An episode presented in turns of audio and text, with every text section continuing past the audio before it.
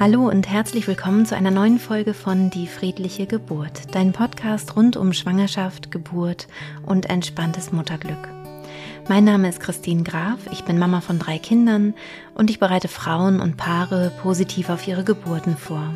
Heute habe ich wieder ein Interview vorbereitet und zwar mit Sebastian Tigges. Sebastian ist der Ehemann von Marie Nasemann und die beiden haben gemeinsam den Podcast Drei ist eine Party. Den findest du auf Podimo und den kann ich wirklich von Herzen empfehlen. Ich finde, die beiden sprechen so natürlich und interessant über ja ihre Partnerschaft und vor allem eben auch das Leben mit ihrem kleinen Sohn. Sie haben ein leider noch außergewöhnliches Modell gewählt, nämlich dass Sebastian ein Jahr Elternzeit genommen hat. Und wie da seine Kollegen reagiert haben, seine Freunde, seine Familie, wie das für ihn war, ein Jahr wirklich sich zu Hause um, um dieses kleine Wesen zu kümmern, darüber spreche ich heute in diesem Interview. Wenn du möchtest, kannst du uns auch auf YouTube sehen und vielleicht können wir ja die ein oder andere Familie hier auch animieren, das vielleicht auch selbst für sich zu probieren. Denn ich glaube, dass auch aus gesellschaftlichen Gründen es wirklich wichtig ist, dass mehr und mehr Männer auch Elternzeit in Anspruch nehmen, damit irgendwann hoffentlich eine wirkliche Gleichberechtigung in der Gesellschaft auch entstehen kann. Ich wünsche dir jetzt ganz viel Freude beim Zuhören. Lieber Sebastian, herzlich willkommen in meinem Podcast. Hi Christine, danke schön. Danke für die Einladung. Ich freue mich sehr, hier zu sein. Sehr, sehr, sehr gerne. Wir haben es lange probiert, viele Anläufe und dann gab es immer was, was irgendwie so äh, dazwischen kam. Ich kann, ich kann die Anläufe gar nicht mehr zählen. Ich weiß nur, dass wir einmal waren wir auch schon so weit, dass ich die Kopfhörer drin hatte und den Laptop an. Ja, und da ja. habe ich, glaube ich, in letzter Sekunde gesagt, Christine, wir müssen es nochmal verschieben. Es geht jetzt gerade nicht. Ja, ähm, genau. Weil genau. unser Sohn gerade zu dem Zeitpunkt komplett ausgerastet ist und Marie ja. ging es ja nicht so gut. Ja, ja. aber jetzt haben wir es geschafft. Wir haben es geschafft. Wir sind beide, glaube ich, äh, glücklich und erleichtert ja. und ähm, wollen jetzt mal starten. Ähm, vielleicht magst du dich einmal ähm, vorstellen für mhm. die, die dich nicht kennen mhm. und auch gerne vielleicht schon über den Podcast sprechen, den du ja auch mit deiner Marie zusammen hast. Gerne. Äh, ich bin Sebastian, Sebastian Tigges. Ähm, ich bin verheiratet mit Marie Nasemann. Mit der zusammen habe ich einen gemeinsamen Podcast, der heißt Drei ist eine Party. Der läuft vorerst noch exklusiv bei Podimo. Da sprechen wir so ein bisschen über unser Familienleben, was uns so beschäftigt. Äh, jede Folge ist so an Themen aufgehängt. Da kann man gerne mal reinhören. Ich bin, komme ein bisschen aus dem anderen Hintergrund. Ich war Anwalt, gar nicht so lang, vier, fünf Jahre als ich Marie kennengelernt habe, war ich auch noch Anwalt und dann ist unser Sohn letztes Jahr zur Welt gekommen und da habe ich ein Jahr Elternzeit genommen, anlässlich der Geburt. Und das war damals etwas Ungewöhnliches. Ich in einer großen Kanzlei gearbeitet habe, da war das jetzt nicht so die Norm, dass man so lange Elternzeit nimmt, wenn überhaupt.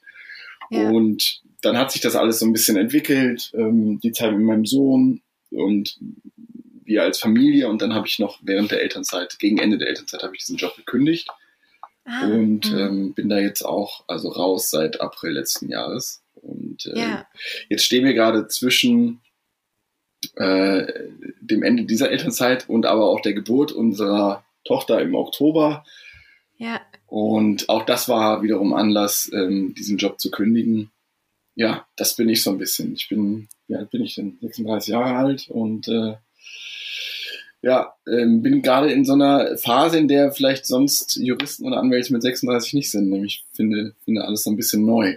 Ja, ja, ja. Das, das ist total äh, spannend, äh, was du erzählst. Wir wollen in dieser Folge ja ein bisschen über die Elternzeit sprechen. Also als, als Papa, wie ist es eigentlich, Elternzeit zu nehmen? Und du mhm. hast eigentlich eine ganz ähnliche Erfahrung gemacht wie ganz, ganz viele Mütter.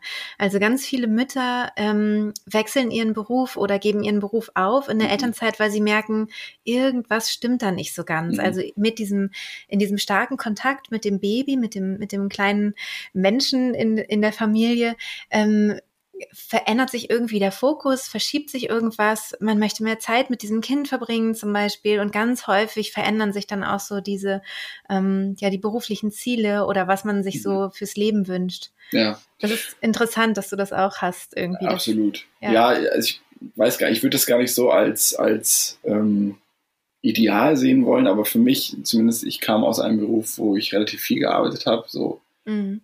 55 Stunden die Woche und für mich war schwer vorstellbar, in dieses alte Schema zurückzukehren, weil da hätte es geheißen, ich sehe meinen Sohn den ganzen Tag und äh, begleite ihn in seiner Entwicklung zu ähm, gar nicht mehr eigentlich, weil ja. ich bin morgens um acht ins Büro gefahren, bin abends um acht meistens nach Hause gekommen. Zumindest ja. in der Zeit, als äh, sich die Elternzeit zu Ende geneigt hat und wo ich dann auch gekündigt habe, hätte das geheißen, dass ich meinen Sohn gar nicht mehr gesehen hätte unter der Woche. Und das war für mich echt krass. kaum ja. vorstellbar eigentlich. Ja. ja. Es ist auch, das ist auch wirklich eine, eine Zumutung für Familien. Also mhm. das bedeutet ja wirklich noch nicht mal ins Bett bringen wahrscheinlich bei, genau. den, bei so kleinen Kindern. Ja. Genau. Ja, ich hätte ihn tatsächlich gar also morgens hätte ich ihn vielleicht ja. so mit etwas Glück, da ist er relativ früh aufgestanden, hätte ich ihn so eine halbe Stunde gesehen, aber ja. ähm, auch nur im Stress, weil ich mich dann aufs Büro hätte vorbereiten müssen. Ja. Insofern, das war der, das war der ausschlaggebende Punkt am Ende. Es haben aber noch andere Faktoren, die da in dieser Entscheidung mitgespielt haben. Aber das war tatsächlich für mich, wo ich gesagt habe, das kann ich mir einfach nicht vorstellen. Ja, verstehe ich total. Und ähm, wie kam sie denn dazu, dass du gesagt hast, okay, ich nehme die Elternzeit? Ja, das ist äh, für mich nicht besonders glorreich, die Geschichte, wie es dazu kam, weil ich, als äh, Marie und ich uns kennengelernt hatten, wir haben schon relativ früh so über Kinder gesprochen, wie man das halt so macht in so einer frischen Partnerschaft, wenn man sich irgendwie gut versteht und merkt, ah, das könnte irgendwo hinführen, dann redet man ja immer so halb aus Spaß, halb ernst über die Optionen. Und ähm, ich hatte damals gesagt, wenn ich Vater werde, dann möchte ich nicht einfach so weitermachen wie bisher. Ich möchte irgendwie ein anderen, anderes Level an Arbeit leisten, aber über Elternzeit hatte ich mir gar keine Gedanken gemacht. Und dann haben wir über Elternzeit gesprochen und dann habe ich gesagt, ja, also aus einer naiven Arroganz heraus, ähm, dann gucken wir einfach, wenn du, wenn du schwanger wirst, dann gucken wir einfach, wer in den zwölf Monaten davor besser verdient hat. Und äh, derjenige nimmt dann mehr Elternzeit, der weniger verdient hat. Und äh, mhm. ich dachte, die Sache wäre klar und ich komme dann ja. mit ein paar Monaten dabei raus. Das war auch noch so mein Mindset. Aber ja. das äh, ähm, lief dann irgendwie so ganz gut für Marie in dem Jahr. Und äh, dann war ich auf einmal in der Situation, dass ich mir konkret darüber Gedanken machen musste. Ähm, das haben wir dann gemeinsam gemacht. Und dann, also das Modell am Anfang war eigentlich, dass ich einige Monate nehme, aber ein Jahr, das war am Anfang gar nicht die konkrete Vorstellung, weil das war für mich so fernab jeglicher äh, Vorstellungskraft in der Kanzlei. Mhm das war ein ja. Prozess und der hat Monate gedauert und da gab es auch viele ähm, heiße Diskussionen zwischen Marie und mir. Mhm. Ähm, aber am Ende dieses Prozesses stand eben, dass es am sinnvollsten für uns als Familie ist, weil Marie sehr frei arbeiten kann, ähm, sich die Stunden etwas freier einteilen kann als jemand, der in einem festen Bürojob ist, dass es für uns als Familie in den ersten zwölf Monaten am sinnvollsten ist, wenn ich mehr Elternzeit nehme ja. Und dass ich dann so viel nehme, das hat sich erst ganz am Ende des Entscheidungsprozesses ähm, konkretisiert, ähm, weil wir ja. gesagt haben, ja, dann nutzen wir dieses Jahr mal. Wir hatten vorher schon mal darüber nachgedacht, dass ich vielleicht mal drei Monate Sabbatical mache oder so. Und ähm, das hatten wir dann einfach dazu gedacht quasi. Und dann haben wir gesagt, okay, ich nehme das ganze Jahr und dann machen wir in diesem Jahr auch noch schöne Sachen, die wir uns vorher vielleicht nicht getraut haben. Das war dann die Idee. Mhm. Ja. ja. Das kann dann alles anders, aber das. Genau, das wollte ich gerade fragen. Weil es, es gibt ja manchmal so diese Vorstellung, ah ja, ähm, Elternzeit, dann haben wir da gemeinsam vielleicht ein bisschen Urlaub mhm. und das ist doch schön und Honeymoon mit dem ja. Baby und total romantisch und schön. So war das. Ja. So, so ja. war unsere Vorstellung. Ja.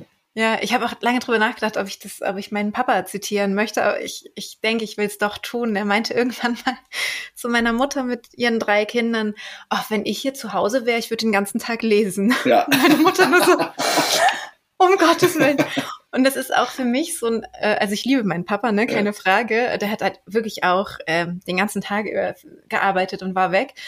Aber ähm, dieses totale Unverständnis für das, was man da leistet, wenn man mhm. zu Hause ist mit Kindern, also diese Diskrepanz oft zwischen Männern und Frauen, so Männer, die gar keine Ahnung haben und ja. Frauen, die denken, es wäre schön, du hättest eine Ahnung davon, ja. was ich hier eigentlich mache, das muss sich einfach ändern. Also es ändert sich ja zum Glück auch durch so tolle Paare, wie ihr es seid, ne, dass, äh, dass ihr es vorantreibt und so in die Öffentlichkeit auch tragt und dass es durchaus eine Option ist. Mhm. Ähm, und muss auch, finde ich. Ja. ja, also diese, Diskrepanz, die du ansprichst, die ist wirklich enorm und die, die kann sich auch nur ändern, wenn Väter mehr Elternzeit nehmen. Und zwar nicht nur diese obligatorischen zwei Monate, damit man volles Elterngeld bekommt. Mhm. Äh, das kenne ich ja auch so aus dem Freundes- und Bekannten- und vor allen Dingen aber auch Kollegenkreis in den Kanzleien. Dann heißt es irgendwie, ja, ich nehme zwei Monate Elternzeit und die werden dann aber, dann werden irgendwie zwei Wochen nach der Geburt genommen und dann die äh, schönen anderthalb Monate, wenn das Kind dann ein Jahr alt ist oder ein knappes Jahr und dann macht man irgendwie eine schöne Reise oder so und dann natürlich ist das dann nicht die schöne Reise, die man sich vorstellt, aber es ist trotzdem ein schönes Event. Ich glaube aber, um einen richtigen Einblick zu bekommen, muss man sich auch mal ähm, äh, trauen, ich nenne es mal etwas dreist, richtige Elternzeit zu nehmen, das heißt zu Hause zu sein, während vielleicht auch der Partner oder die Partnerin dann nicht zeitgleich auch noch zu Hause ist und sich ja. mal ähm, da reinfühlen und reinfinden, was es heißt, so ein Kind zu betreuen und auch zeitgleich alles andere im Haushalt zu machen. Ähm, ja. Also ich hatte mir das am Anfang auch so vorgestellt. Ich habe gedacht, ah geil, Elternzeit zwölf Monate, dann gehe ich immer mit meinem Sohn in einen Café und lese da Zeitung. Das hatte ich vorher immer gerne am Wochenende gemacht. Und so habe ich mir das ein bisschen vorgestellt und wir wollten irgendwie reisen und so. Ja. Äh, das hatte dann mehrere Gründe, dass das alles so nicht gekommen ist. Ein Grund war natürlich dann Corona. Unser mhm. Sohn ist quasi am Anfang des ersten Lockdowns geboren worden, aber das lag natürlich, also das Reisen wurde dann verhindert durch Corona, aber dieser harte Fall, diese harte Diskrepanz zwischen meiner sehr romantischen und schönen Vorstellung und der Realität äh, war einfach die Realität am Ende und die habe ich erfahren und kann es ja. jetzt ja viel mehr wertschätzen, was alle leisten, die irgendwie ein Kind äh, ob alleine oder als Paar großziehen und erziehen. Und das ist so eine wichtige, ähm, ja nicht nur, das ist ja keine Erfahrung, die man irgendwie macht, das ist eine schöne Erfahrung, eine wichtige Erfahrung, aber das ist ja, wie du ansprichst, für unsere Gesellschaft so ja. eklatant wichtig, weil es so gering geschätzt wird, was dahinter steht. Und damit steht und fällt ja dieses ganze, ja, kranke System so ein bisschen, ne? Weil Absolut. es wird einfach nicht gewertschätzt und ohne Wertschätzung wird das auch nicht honoriert und auch monetär nicht äh, ausgeglichen. Und das muss sich ändern. Ja, ja, absolut. Sehe ich, sehe ich ganz, ganz äh, genauso. Magst du einmal berichten davon, wenn du sagst, ja, die, die Diskrepanz zwischen Vorstellung und Realität war sehr groß. Mhm. Ähm, wie war es für dich? Also wie, wie war dieses Jahr für dich? Ja, es, ähm, also ich muss sagen, ich bin so ein bisschen, ich war geschockt. Ich war, war, ich, war ich wirklich, das klingt sehr negativ. Es war natürlich, also die, die Geburt meines Sohnes und so, das war das schönste Erlebnis, was ich, äh, was ich hatten, haben durfte in meinem Leben. Aber die ähm, darauffolgenden Monate, vor allem die ersten Monate, war ich wirklich, ich habe ja dann, also wir als Paar und Eltern haben ja fast nur noch funktioniert.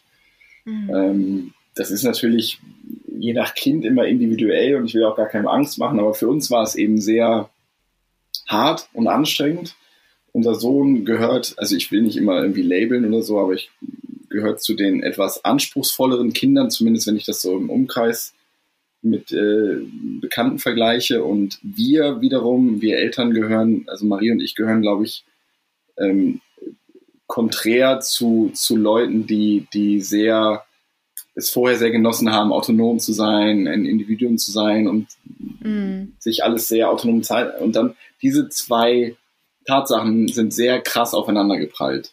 Ja. Ähm, das habe ich in den ersten Wochen und Monaten gar nicht so reflektiert. Das kann ich jetzt besser reflektieren, aber es war einfach krass anstrengend. Also die Nächte waren extrem kurz, ähm, die Tage waren, also wenn ich mir vorgestellt habe, ich gehe irgendwie Kaffee trinken mit meinem Sohn, da war überhaupt nicht dran zu denken. Äh, ja. Wir waren in den ersten Wochen froh äh, oder wir mussten ja irgendwie so Arzttermine und so organisieren. Und wenn ein solcher Termin an einem Tag war, dann war der Tag strukturiert oder umgestülpte sich so um diesen Termin. Und alles andere war ähm, Organisation dieses Termins und darauf vorbereiten und so weiter und so fort. Also wenn wir einen solchen Termin hatten, war der Tag quasi voll.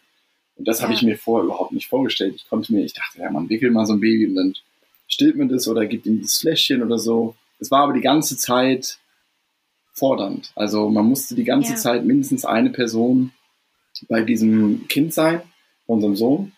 Und das war natürlich wahnsinnig anstrengend, aber wir waren ja zu zweit. Wir waren zu zweit mhm. die ganze Zeit da und ich kann mir ehrlich gesagt gar nicht vorstellen oder ausrechnen, wie das ist, äh, wie das ja alleine, ja, alleine ist, ja. was ja die meisten durchleben, nicht weil sie irgendwie alleine sind. Das gibt es natürlich hier leider auch mit ihrem Kind, aber vor allen Dingen, weil der Partner äh, relativ frühzeitig oder die Partnerin wieder in, ins Berufsleben einsteigt.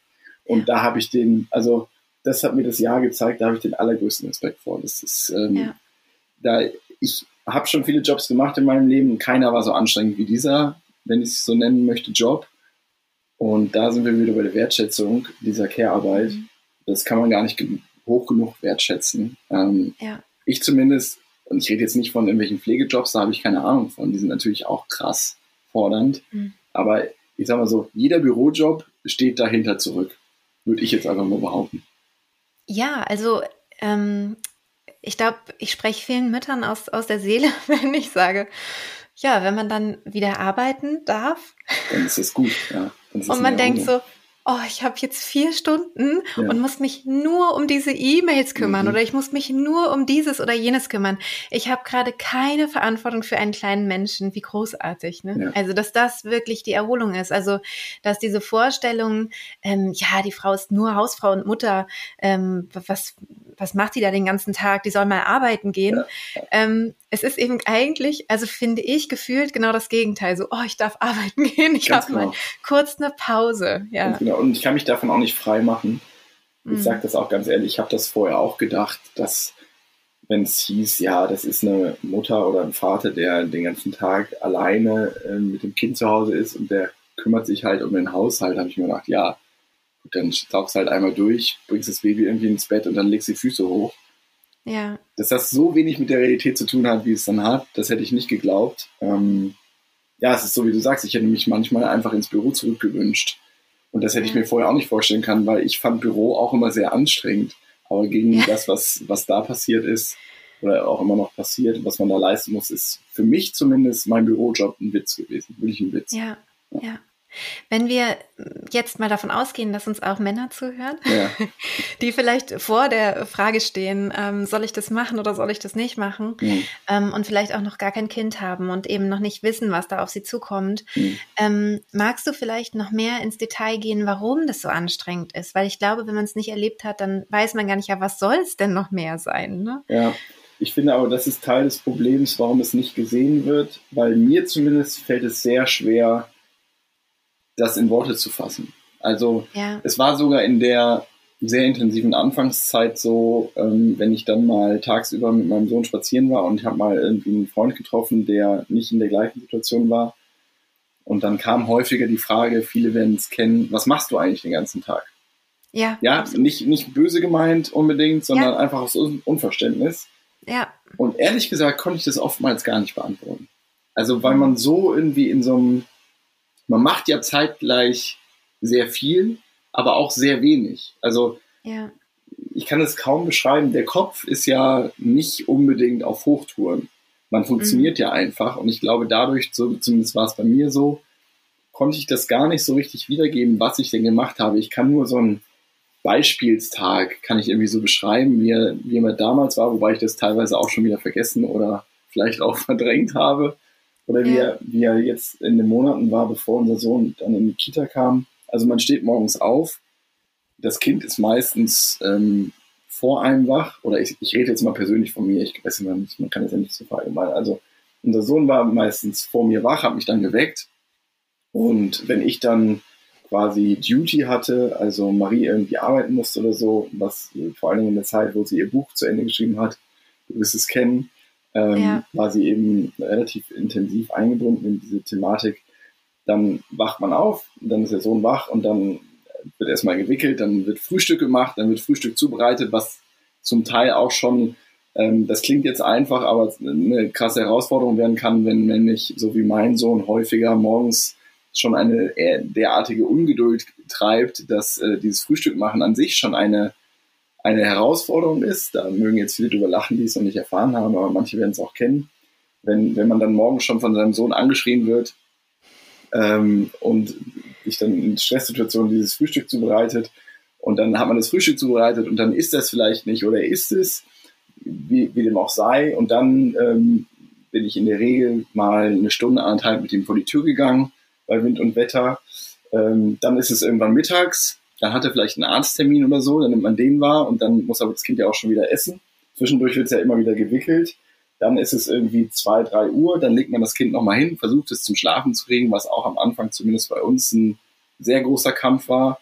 Ähm, also bei uns hat es bestimmt vier Monate gedauert, bis unser Sohn sich überhaupt mittags mal eine halbe Stunde hingelegt hat. Sonst hat er immer nur in der Trage geschlafen, mit dem ich ihn auch rumgetragen habe draußen. Ähm, damit habe ich das tatsächlich. Ja? Das heißt, du hattest keine Mittagspause, um das nee, nochmal zu. Nee, nee, Pause hatte ich, also genau. Pause hatte ich und Maria genauso immer nur abends. Und das aber auch erst so nach ja, vier, fünf Monaten, weil vorher war unser Sohn bis abends 10 Uhr wach, musste gestillt werden.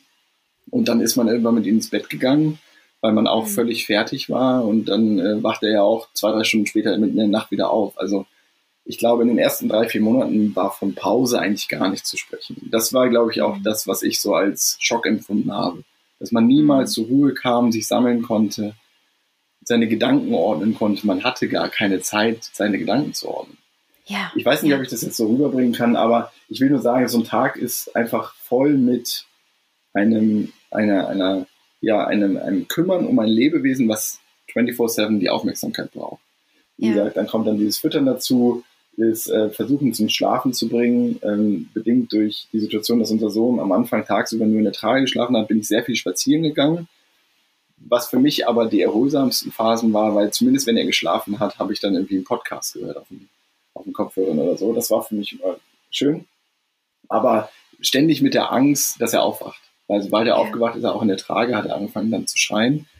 Ja. Und ähm, je nachdem, wie weit man dann von zu Hause und der Brust äh, von der Mutter entfernt war, hat das auch wieder zu relativ großen Stresshormonausschüttungen geführt. Ja, und dann ist irgendwann abends, dann gibt man dem Kind wieder äh, was zu essen. Dann versucht man irgendwie als Paar auch noch irgendwie parallel was zu essen. Äh, dieses Zusammenessen, was wir vorher immer sehr zelebriert haben, war sowieso kaum mehr ähm, möglich. Ja, und dann, äh, wie gesagt, versucht man irgendwie das Kind ins Bett zu legen und mindestens einer von beiden verabschiedet sich dann auch ins Bett. Und das war so, ein, so der Tag. Und das war so ein Tag, wo einfach nichts passiert, aber trotzdem die ganze Zeit was passiert. Ich glaube, das beschreibt es am besten. Ja. Ja, ich finde auch, das hast du gut, gut beschrieben und auch vor allem dieses, man hat keine Zeit für sich, ne? Also nee. dieses, ich bin mal alleine, ich habe nicht die Verantwortung und weil das klingt vielleicht blöd, aber wenn zum Beispiel meine Kinder, die sind ja schon ziemlich groß, mhm. wenn die zu Hause sind, dann bin ich immer mit einem Ohr irgendwie oder mit einer Antenne bei diesen mhm. Kindern. Also mhm. ich, ich habe nicht die Möglichkeit, wirklich zu sagen, jetzt schalte ich ab.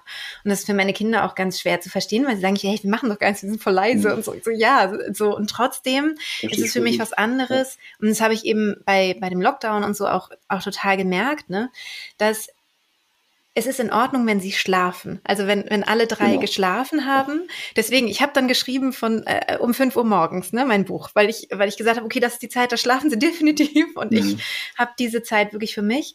Aber ähm, was eben oft passiert, ist dieses sich selbst irgendwie verlieren, weil man mhm. gar nicht mehr diesen, diesen Kontakt zu sich hat und gar nicht mehr reflektieren kann, was fühle ich eigentlich oder was ist auf der Beziehungsebene, wann haben wir mal genau. Zeit, wirklich miteinander zu sprechen und sich diese Zeiten dann eben wieder auch zu schaffen. Ihr habt euch ja. dann hier irgendwann auch Unterstützung geholt, ne? Genau. Ja, wir haben das ja. genauso wie du gerade beschreibst, irgendwann gemerkt, also das haben wir ja. zumindest dann auch erst nach ein paar Monaten gemerkt, dass wir nicht nur den Kontakt zu uns selbst, sondern auch zu uns als Paar auch ähm, dabei sind zu verlieren, weil man mhm. das automatisch oder wir haben das automatisch depriorisiert, kann ich gar nicht sagen, weil wir hatten gar keine andere Wahl. Also es war keine bewusste genau. Entscheidung zu sagen, wir kümmern uns jetzt mal mehr um das Kind und um die ja. Themen als um uns als Paar. Es war einfach gar, keine, gar kein Raum mehr dafür. Und dann haben wir gemerkt, es war, glaube ich, so nach drei Monaten, dass da kam es zu einem sehr heftigen Streit, weil wir mhm. über Wochen ja nicht über Themen gesprochen haben, die für uns neu waren und die natürlich konfliktträchtig waren. Also wer kümmert sich um was und wes, was ist wessen Aufgabe und wie tarieren wir das untereinander auf? Ich glaube, da kann man vorher sehr viel drüber sprechen, muss man unbedingt auch, aber vieles kann man eben nicht antizipieren. Und ja. da kam es dann bei uns zum Knall und da haben wir gemerkt, okay, das ist jetzt, ähm, das ist schon ziemlich, also es brennt schon ziemlich, unser Haus. Und da müssen wir uns jetzt drum kümmern. Wir alleine schaffen das vielleicht aber gar nicht, weil wir, wie auch gerade schon angesprochen, diese Kapazität gar nicht mehr haben. Also es, ja. Wir konnten uns gar nicht mal abends zwei Stunden zusammensetzen oder auch jeder nur allein und darüber nachdenken, was da ähm, gemacht werden muss. Die Kapazität hatten, und dann haben wir, das hatten wir auch vorher schon mal gemacht, haben wir uns äh, zu unserem Paartherapeuten begeben. Dafür haben wir uns dann extra tatsächlich eine Babysitterin geholt. Das war aber auch erst, wie gesagt, möglich nach fünf Monaten oder so, weil unser ja. Sohn das vorher hätte das überhaupt nicht akzeptiert, jemand Fremden. Und dann haben wir tatsächlich angefangen, in relativer Regelmäßigkeit ähm, zu einem Paartherapeuten zu gehen und diese ganzen Themen wurden dann auf den Fußboden äh, wortwörtlich gelegt in Form von Kissen. Die hat er dann benannt, diese Kissen, mhm. und die sind wir dann nach und nach in den Sitzungen durchgegangen und das hat, also es hat nicht nur unsere Beziehung ähm, ja, gerettet will ich gar nicht sagen. Das würde ja implizieren, dass sie kurz vorm Scheitern war, aber das war schon sehr, sehr kritisch. Äh, es hat unsere Beziehung auf jeden Fall auf ein neues Level gehoben, das im positivsten ja. Sinne.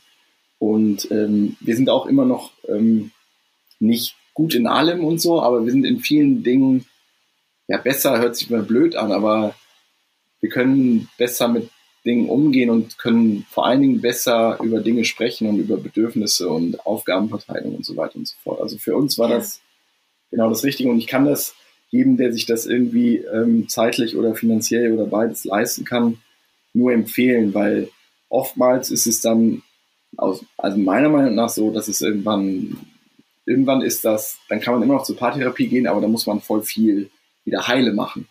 Ich glaube, ja. fast besser ist das, das präventiv zu machen. Ähm, Absolut. Diese Themen, die, die, die, fallen bei allen Eltern an, glaube ich, oder bei vielen. Ja. Und da kann man ja. vorher schon viel, ähm, also so Mechanismen etablieren, dass, dass es gar nicht so zum großen Knall kommt. Ja, ja, das finde ich auch. Ähm, auch genau richtig. Und ich glaube, viele oder die meisten Paartherapeuten würden sich auch darüber freuen. Ja. Also ich bin mit einigen befreundet und die uns sagen, ach Mensch, es ist echt schön, wenn, wenn die Paare einfach frühzeitig kommen und sich da Hilfe holen. Ja, das Problem wird sein, dass es, ich kann es nur Mut machen, aber es wird noch ein Stigma sein, ne? In, in, ich hoffe, dass es geht langsam, ja. Aber ja, mh, ja. Mm, wahrscheinlich. Ja. Ja, ähm, wenn man dich jetzt so reden hört, könnte man ja denken, ganz doofe Idee mit der Elternzeit. Mhm, also ja. mal lieber, mal lieber nicht machen. Ja. Ähm, und, äh, und überhaupt auch Kinder kriegen ist auch eine blöde Idee. Ja. Jetzt ist Marie wieder schwanger. Und, äh, was habt ihr euch denn dabei gedacht? Das fragen wir uns auch manchmal. Nein. Ähm, also ganz ehrlich, natürlich fragen wir uns das manchmal. Weil wenn es wieder mhm. sehr anstrengende Phasen mit unserem Sohn gibt, fragen wir uns manchmal, wie sollen wir das eigentlich schaffen? Ähm, ja. wenn jetzt Nummer zwei kommt. Aber äh, wir freuen uns. Ja, mhm. wir freuen uns natürlich nicht trotzdem, sondern wir freuen uns einfach riesig auf die Kleine. Ähm, ja. wir, wir, sind uns der Tatsache bewusst, dass das nochmal eine Schippe mehr wird, ein oder zwei, mhm. weil unser Sohn ja noch so jung ist, wenn sie kommt. Ähm, was du angesprochen hast, dass das so klingt, das, dessen bin ich mir auch bewusst. Uns wird auch, oder ich sage das auch häufiger in unserem Podcast, ähm, ja. dass das manchmal vielleicht alles ein bisschen negativ rüberkommt, aber das ist einfach der Tatsache geschuldet, dass es anstrengend ist. Und ich glaube, also wenn du mich in zwei Jahren nochmal fragst, wie war die Elternzeit für dich, dann sage ich, das war die geilste Zeit in meinem Leben. Bin ich ganz sicher. Bin ich wirklich ja. ganz sicher. Natürlich tendiert man dann dazu, die negativen Dinge so ein bisschen auszublenden, aber das hat ja auch einen Sinn, weil die sind gar nicht so wichtig. Am Ende ist es wichtig, was man für Erfahrungen gemacht hat und würde ich jetzt tauschen, also würde ich mich jetzt anders entscheiden, auf gar keinen Fall. Ja. Hätte ich Respekt vor der Entscheidung jetzt? Ja, viel mehr. Aber würde ich mich anders entscheiden, auf keinen Fall, weil das möchte ich nicht missen müssen. Ähm, das ist Warum? wie so ein, ja, weil ja, was, ist, ist was, ist da? Ich bin was? noch nie einen Marathon gelaufen oder so, ja, aber ja. das ist ja auch, also da kann man ja auch die Leute fragen, sag mal, habt ihr sie noch alle 40 Kilometer laufen?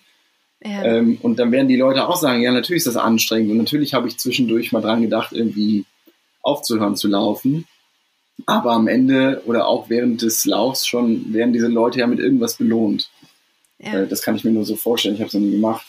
Und ähm, die Belohnung, zumindest meine Belohnung bei der Elternzeit und auch bei der ganzen Zeit danach, ähm, ja, es ist schwer in Worte, aber es ist so eine, also es ist eine, eine, ein, ein, eine Liebe, das klingt immer so kitschig, aber es ist eine Liebe zu meinem Sohn, die hätte ich so nie für möglich gehalten, dass ich das mal jemals ja. empfinden werde. Und ich bin ziemlich sicher, dass diese Liebe auch genauso intensiv empfunden werden kann, wenn man nicht so viel Zeit mit seinem Kind verbringen kann oder möchte oder wie auch immer. Aber ich glaube, dass das, ich bin der festen Überzeugung, dass das für die Bindung zu meinem Sohn von ganz erheblicher Bedeutung war und ist, dass ich so viel Zeit mit ihm am Anfang verbracht habe. Und das, da werde ich, das bilde ich mir ein und mit meinem Sohn, da werden wir beide ähm, unser ganzes gemeinsames Leben, was wir noch gemeinsam verbringen, von zehren. Da bin ich ganz sicher. Und deswegen war das die richtige Entscheidung. Ja. Was ich dich gerne noch fragen würde, ist, ähm, warum du gesellschaftlich das Gefühl hast, dass es so wichtig ist, Elternzeit zu nehmen als Mann. Mhm. Also das ist, glaube ich, sehr facettenreich. Die Antwort auf diese Frage ist nicht so kurz. Ich kann es mal versuchen zu strukturieren. Also wenn man es aus Sicht der Männer oder Väter sieht, dann ist es, glaube ich, auf, auch das wieder auf verschiedenen Ebenen, aber zum Beispiel, und das ist ja was, was viele interessieren dürfte, auf partnerschaftlicher Ebene, glaube ich, von immenser Bedeutung, dass diese Wertschätzung herrscht für das, was die Partnerin dieses Jahr in der Regel ist, die länger zu Hause bleibt, was die da zu Hause leistet. Ich glaube, dass das mhm. eine Bedrohung oder Gefahr für jede Partnerschaft ist, wenn da das Verständnis nicht vorherrscht. Und ähm, das kann auch äh, die Partnerin dem Partner nicht mündlich verklickern oder durch mhm. Erläuterungen. Hat man ja gerade gemerkt. Ich, ich schaffe es ja nicht mal selbst irgendwie zu erklären, was ich den ganzen Tag gemacht habe. Und das ist auch vollkommen in Ordnung. Ich glaube, dass man das nur verstehen kann, wie gesagt, wenn man das mal selbst macht. Und das wird aus Sicht der Männer und Väter ähm, eine ganz andere Wertschätzung für diese Care-Arbeit bringen, die die Partnerin oder Partner zu Hause leistet. Ähm, das aus Sicht der, der Männer aus Sicht der Frauen ähm, glaube ich, das Ursprung des Gender Gay Pay, äh, Pay Gaps Entschuldigung, und auch vielen anderen Themen ist ja dieses Thema. Ähm, warum werden denn Frauen schlechter bezahlt? In der Regel ja, weil ich kann das nur aus eigenen Erfahrungen nennen äh, oder erzählen. Dann heißt es ja, wenn eine Frau Anfang 30 irgendwo anfängt zu arbeiten, heißt es ja hinter hervorgehaltener Hand immer ja, aber hm, der kriegt ja bestimmt bald Kinder und so, bla bla. Und ähm, mhm. vor allen Dingen, was du auch beschrieben hast, ähm, durch diese ähm, fast schon Unmöglichkeit, in, in das Berufsleben zurückzukehren, wie man es vorher hatte nach der Geburt des Kindes, dann kehrt man ja häufig in Teilzeit zurück oder was, was auch immer. Und das, dadurch, dass mhm. es ja immer die Frau trifft, wird ja immer die Frau, das wird ja perpetuiert, wird ja immer die Frau ja. benachteiligt sein im Gegensatz zu den Männern. Und ich glaube, wenn man irgendwie dahin kommt, dass es einigermaßen ausgeglichen ist mit der Elternzeit, ich, ich rede hier nicht von gesetzlichen Vorschriften oder so, das, da glaube ich nicht dran, aber ähm, wenn wir das irgendwie erreichen, dass das gesellschaftlich akzeptiert ist, dass die Männer das auch mehr nehmen, äh, dann hat das eine Ausstrahlwirkung auf all diese Themen. Ja. Und eine unglaublich positive Ausstrahlwirkung, dass, ähm, glaube ich, vieles automatisch sich einpendeln würde, wenn nur dieses Thema geregelt wird. Ja. Oder wenn, die, wenn wir bei diesem Thema zu mehr Gleichberechtigung kommen. Das glaube ich auch. Ich hatte jetzt ähm, letztens mit einer ähm, befreundeten Gynäkologin gesprochen und sie meinte, unter vorgehaltener Hand wird halt auch gesagt, ähm, ja, wenn du Chefarzt werden willst als Mann, hm. dann geh in die Gynäkologie. Hm. Da sind so viele Frauen, da hast du auf ja, jeden. Fall den Chefarztposten sicher. Wahnsinn. Ich meine, das ist so krass. Also da brodelt es in mir, ja, wenn hm. ich sowas höre, weil es einfach so unterirdisch ist irgendwie. Ähm, ja, also, aber ja. Es war also, ja auch in, in der, ich habe ja in der Kanzlei gearbeitet und als ich dann gesagt habe, wie lange, mhm. da hat mein unmittelbarer Chef hat sehr fair reagiert, der ist ein cooler Typ. Aber so kanzleiweit hört man dann immer so Buschfunk und so, das war schon großer Unglaube, um das jetzt mal positiv ja. zu formulieren. Ähm, ja. Das hätte es ja bei einer, ähm, bei einer weiblichen äh, Rechtsanwältin nicht gegeben, diesen Unglauben. Es hieß ja, wirklich genau. so, war so, was? aber will der denn hier keine Karriere machen? Was ist mit ihm? Und ja. das implizierte ja auch, das war damit auch gestorben. Also, ja. wenn man tatsächlich sich traut, ein Jahr rauszugehen, dann will man das anscheinend alles gar nicht. Und ja, ähm, das muss halt aufhören. Ja, es kann nicht sein, dass jemand, der sich um sein Kind kümmern möchte, eine gewisse Zeit ja nur erstmal, ähm, damit quasi äh, aus dem Wirtschaftssystem oder aus unserem kaputten ähm, wirtschaftsfixierten System rausfliegt. Es ist es ja, ja absolut. das ist ja, vor allen Dingen ist es ja auch rein praktisch schon absurd, weil wenn sich keiner um die Kinder kümmert, wer soll dann irgendwie diese Wirtschaft am Laufen halten? Das ist ja quasi ja. die wichtigste gesellschaftliche Aufgabe, die ja. aber zeitgleich so gering geschätzt wird, was, also da, da kann ich mich auch in Rage reden. Ich kann es, ähm, kann es auch nicht mehr nachvollziehen, warum das immer noch so ist. Ich glaube, so Prozesse dauern eben. Ich glaube, wir mhm. sind da noch am Anfang, aber ich bin auch guter Dinge, dass das irgendwie funktioniert. Naja, und ähm, ich möchte, möchte dir jetzt mal einen ganz großen Dank aussprechen, weil ähm, du trägst halt dazu bei. Also und ihr tragt durch den Podcast, den ihr habt, halt dazu bei, der übrigens sehr empf empfehlenswert ist, ähm, sehr unterhaltsam und einfach auch klug und interessante Gespräche führt ihr. Also ich finde, ich finde, es gibt ja mehr und mehr so Paar-Podcasts, also mhm. wo Paare sprechen über ihre Beziehungen oder was auch immer sie gerade bewegt, ähm, die auch zum Teil wirklich interessant sind. Aber ich finde, eurer sticht da schon noch oh, noch danke. heraus. Also das, das finde ich wirklich. Dankeschön. Ja, ja. Ja, ähm, wie war das denn für dich? Ähm, überhaupt so von, wie haben, wie haben Leute darauf reagiert? Also jetzt mal abgesehen von der, von der Kanzlei und mhm. von dem beruflichen Umfeld. Wie war es mit deinen Freunden oder Bekannten? Wie haben die reagiert? Ähm, äh, auch erstmal, also alle durch die Bank weg sehr überrascht. Überrascht auf mhm. jeden Fall, ob jetzt positiv oder negativ möchte ich gar nicht werten. In der Regel glaube ich schon positiv, weil sonst wären es auch nicht meine Freunde. Ähm, ja, oder nicht mehr. Ja. Meine ja. ähm, Familie, muss ich dazu sagen, meine Eltern vor allen Dingen, ähm, das kann ich ihnen aber auch gar nicht verübeln, waren erstmal verunsichert. Ähm, weil die haben natürlich erlebt, wie ihr Sohn acht Jahre Jura studiert hat und sich durch die ganzen ähm, Mist gekämpft hat, um dann äh, einen der begehrteren Jobs zu ergattern und den ja. quasi so auch in ihrem Verständnis äh, aufs Spiel zu setzen, da wussten sie ja noch nicht, dass ich das irgendwann kündigen werde, ähm, mhm. war für sie natürlich auch ja, nicht ganz einfach. Ja, weil meine Eltern sind auch beides JuristInnen, ähm, auch beide als Rechtsanwältin äh, tätig und kommen eben aus einer völlig anderen Struktur und Zeit. Da war das ja. undenkbar. Ähm, und äh, aber relativ schnell in Gesprächen haben sie dann auch verstanden, warum ich das mache, ähm, mhm. was ich mache und dass ich dazu stehe und das auch unbedingt will. Und dann haben sie da auch vollen Support gegeben. Das war toll. Aber natürlich am Anfang, und das kann ich ihnen auch gar nicht verübeln, äh, das wäre natürlich auch meine, wahrscheinlich auch meine Reaktion gewesen, erstmal äh, Verunsicherung, klar. Ja, ja. Ähm, es kam mir jetzt gerade dieser große Spiegelartikel raus mhm. über, ähm, über die ähm, Bevormundung, Bevormundung der Mütter, also mhm. den, den Vätern gegenüber, was äh, Kinder angeht. Mhm. Magst du dazu noch was sagen? Ich glaube, ihr habt sogar jetzt ja. heute eine Podcast-Folge dazu rausgebracht. Genau. Ne? Also wenn jetzt unser Podcast erscheint, ist es vielleicht schon ein bisschen her, aber ja. genau.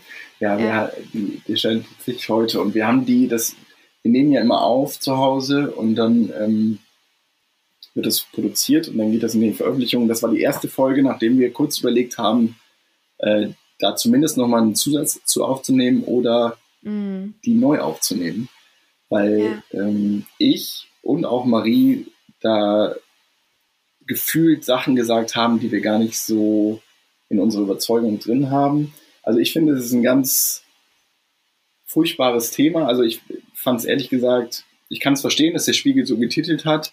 Äh, ich muss mhm. dazu sagen, dass äh, den Artikel, den ich dann dazu gelesen habe, der blieb so ein bisschen hinter der, ja, sagen wir mal, reißerischen Erwartung des Titels mhm. zurück. Das war jetzt für mich nicht besonders ähm, erhellend oder irgendwie besonders provokativ. Der Titel war natürlich sehr mhm. provokativ, auch mit dem Bild. Ja. Ähm, und ich kann absolut. Ich kann, äh, ich, ich erzähle noch mal ganz kurz, ja. was da drauf ist. Es ist halt eine, eine Mutter zu sehen, die vorne an ihrem, an ihrem äh, Bauch sozusagen in der Trage ihren Mann trägt und der trägt das Kind. Mhm. Also es ist so eine, genau, so als wäre die, die Übermutter, ist aber trotzdem, also hat das Auge auf allem so. Genau, und ja. der Titel ähm, war Papa kann das schon alleine. Ja. Genau, und Thema ist quasi das, ähm, wie du schon sagst, das Maternal Gatekeeping, das vermeintliche, dass Väter ja, moderne Väter, wie es da hieß, ähm, gerne viel mehr machen würden, viel mehr Verantwortung übernehmen würden, aber dass die Frauen sie nicht lassen. Und ich mhm. kann äh, absolut einhundertprozentig nachvollziehen, dass ähm, sich da unglaublich viele Frauen von ähm, verletzt fühlen, ja. verarscht fühlen, um das mal auf Deutsch zu sagen, weil ähm, das natürlich nicht äh, den Großteil der Realität spiegeln wird, dieses ähm, Ja. Problem. Ja. Ich habe aber auch im Podcast gesagt, und das ähm, meine ich also, es ist mit Sicherheit ein Problem, aber Mhm. wenn dann nur so ganz, ganz kleines Nischenproblem. Und dass der, Ja. dass der Spiegel dann das so auf den Titel hebt und so, das ist natürlich, glaube ich, alles einkalkuliert, um ein bisschen Kontroverse zu erzeugen. Ich glaube, wie gesagt, dass das ein Problem sein mag, ähm, was man Mhm. vielleicht auch, was ich vielleicht so, darüber habe ich mich auch mit Marie unterhalten, so ein bisschen ab und zu an mir selbst merke, dass ich so, dass, dass mich das so ein bisschen nervt, wenn ich das Gefühl habe, dass Marie alles irgendwie besser glaubt zu wissen. Aber Mhm. ähm, auf der anderen Seite muss ich ganz deutlich sagen, und da müssen die Männer sich mal ein bisschen äh, selbst in die Pflicht nehmen. Ähm, es ist aus meiner Erfahrung zumindest auch Fakt, dass Frauen sich sehr viel früher und intensiver mit diesen ganzen Thematiken beschäftigen, Mhm. ähm, auch besser bilden, mehr Bücher dazu lesen und so weiter und so fort. Und Männer vielleicht schon eher, das ist jetzt ein Vorurteil von mir, aber zumindest aus meiner Erfahrung ist es ähm, nicht selten, Männer schon eher auch mal die Tendenz haben zu sagen, ja, warum soll ich jetzt was dazu lesen? Ähm, Mhm. Das geht schon so, das kann ich auch so oder so. Und so ein bisschen so mehr diesen Hands-on-Approach haben. Ähm, ich glaube, dass es ähm, also jetzt aus meiner rückblickenden Erfahrung wichtig ist, sich äh, frühzeitig in, in solche Themen einzulesen, weil man dann doch noch sehr viel mehr lernen kann, als man denkt und dass eben nicht alles nur naturgegeben ist. Ähm, was ich aber auch wiederum, das ist das Letzte, was ich dazu sage, äh, nicht glaube, ist, dass Mütter irgendwie eine naturgegebene Rolle haben oder irgendein Ja. naturgegebenes Wissen. Nein, das haben sie nicht. Das haben sie sich auch angeeignet und aneignen müssen. Und das können Ja. Männer genauso und das können alle Menschen genauso wie die leibliche Mutter. Da bin ich fest von Ja. überzeugt. Ja. Ja, sehr cool. Sehe ich auch tatsächlich so. Gut. Genau. Es ist Wenn ja ein super kontroverses noch Thema. Ja. streiten. Nee, nee. ja, total. nee. Nein, nein. Genau. Ähm, ich glaube nur, also das nochmal der, der Klarstellung halber, ich glaube, Mhm. dass das umgekehrte Problem das viel größere Problem ist. Also nicht das Ja. vermeintliche Maternal Gatekeeping, sondern, und da sind wir ja bei, wieder beim, beim Thema Elternzeit, Entschuldigung, dass ähm, ich glaube, dass das viel größere Problem ist, dass die meisten Männer sich raushalten und entschuldigend sagen, ja, die Mama macht das schon. Und dass Ja, es dann ja. so ein Teufelskreis ist, ähm, das ist total verständlich, dass die Mutter Ja. dann eher mal äh, in der Verlegenheit ist zu sagen, ja komm, warum machst du das denn so? Mach es doch mal so, weil die das natürlich Ja. besser kann, weil die sich da viel mehr mit beschäftigt hat. Ja? Das ist dieser Teufelskreis. Und da muss man als Mann die Größe haben und sagen, ja, stimmt, du hast recht, du kannst das besser und ich Ja. kann von dir lernen. So. Ja, ja. Oder man sagt, nee, ich nehme auch Elternzeit und dann schauen wir mal, wer das besser kann. Aber ist ja auch kein Genau. Contest. Ist ja kein Contest. Ja, ja.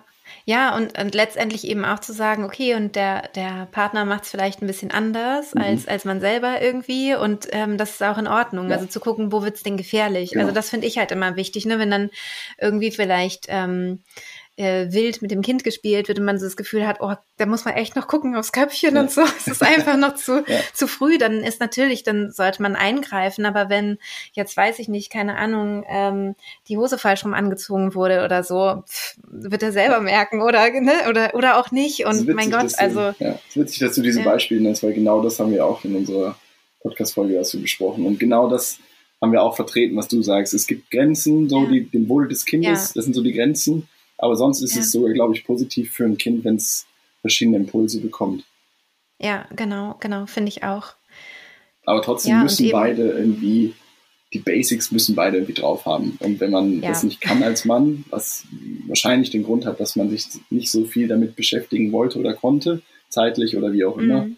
dann sollte man sich versuchen, ein bisschen was von der Mutter oder der Frau oder der Partnerin abzuschauen oder anzunehmen. Ja, ja. Sebastian, ich habe noch eine abschließende Frage. Gern. Und zwar, ähm, habt ihr was anders geplant jetzt für das zweite Kind oder machst du wieder? Nimmst du wieder Elternzeit oder Äh, was ja. habt ihr geplant? Tatsächlich überlegen wir das immer noch. Also es ist jetzt nicht mehr lang, wir haben nur noch zwei Monate. Ah, okay. ähm, Mhm. ähm, die Idee ist jetzt, dass, also ich werde nicht wieder ein Jahr nehmen. Mhm. Ähm, das ist natürlich jetzt alles nochmal ein bisschen komplizierter geworden, weil ich jetzt nach der Elternzeit keiner direkten Beschäftigung mehr nachgegangen bin. Das heißt, ich bin jetzt in die Selbstständigkeit, wir haben äh, diesen Podcast zusammen und so weiter und so fort.